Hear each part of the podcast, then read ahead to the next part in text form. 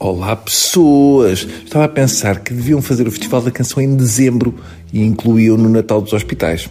Não sei, fiquei a pensar nisso. Este ano ganharam os Black Mamba e ficou muita gente chocada porque eles cantaram uma música em inglês. Não é? Que pena uma música cantada em inglês quando temos letras em português tão boas, como por exemplo Dali Do, Dali Dali Dali, Dali Dali Do. Ou ainda É um badá, um badeô, um badá, é um badá, um badeô, um badá, é um badá. Um badeô, um badá, é um badá. Enfim, vamos ao tema de hoje. Uma professora de português na Universidade de Massachusetts, Dartmouth, nos Estados Unidos, onde está a tirar o doutoramento em Estudos e Teoria Luso-Afro-Brasileiros, Vanusa ou Vanusa, Vanusa, Vanusa Vera Cruz Lima, diz que identificou várias passagens racistas em Os Maias, nomeadamente no João da Ega, que, segundo ela, justificam a inclusão de um comentário pedagógico. Realmente os maias são uma obra muito racista. Aliás, o Essa sempre disse mal dos portugueses. É maravilhoso alguém achar que descobriu cenas racistas num personagem como o João Ega, que era nitidamente racista. Quando ela descobrir que ele até é a favor da escravatura, ui, quando ainda vai investigar os Lusíadas e descobrir que há passagens que são a favor dos descobrimentos. Vamos lá ver uma coisa, João da Ega é nitidamente um personagem racista, logo tem um discurso racista. O que é que querem fazer? Pôr asteriscos na parte em que ele fala. Há personagens que estão num livro mesmo para isso. Para um tipo ler e dizer: Olha, mas este sacana, filho de.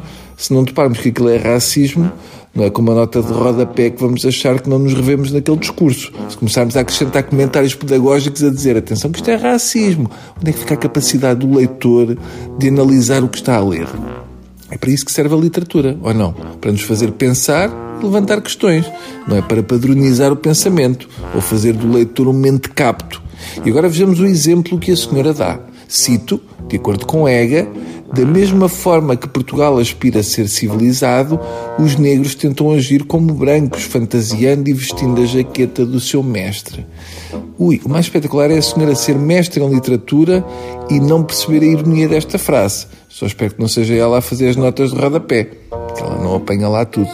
Acho que, por exemplo, identificar esta passagem como racista é redutor e toda a obra Os Maias tem um tema profundo e muito importante: as elites portuguesas e a sua podridão e vazio. Portanto, muito atual.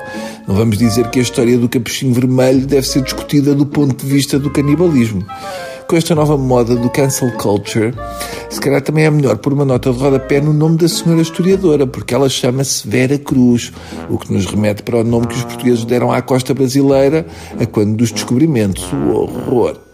Antes do 25 de Abril, os miúdos não podiam ler o canto da Ilha dos Amores, porque o regime fascista achava que era demasiado sexual. Agora, se calhar, proíbem outra vez, porque é machista tentem lá ter um bocadinho de juízo. Às vezes é tempo a mais. Às vezes as pessoas que têm tempo a mais ficam assim um bocadinho patosas, ou o que é. Amanhã.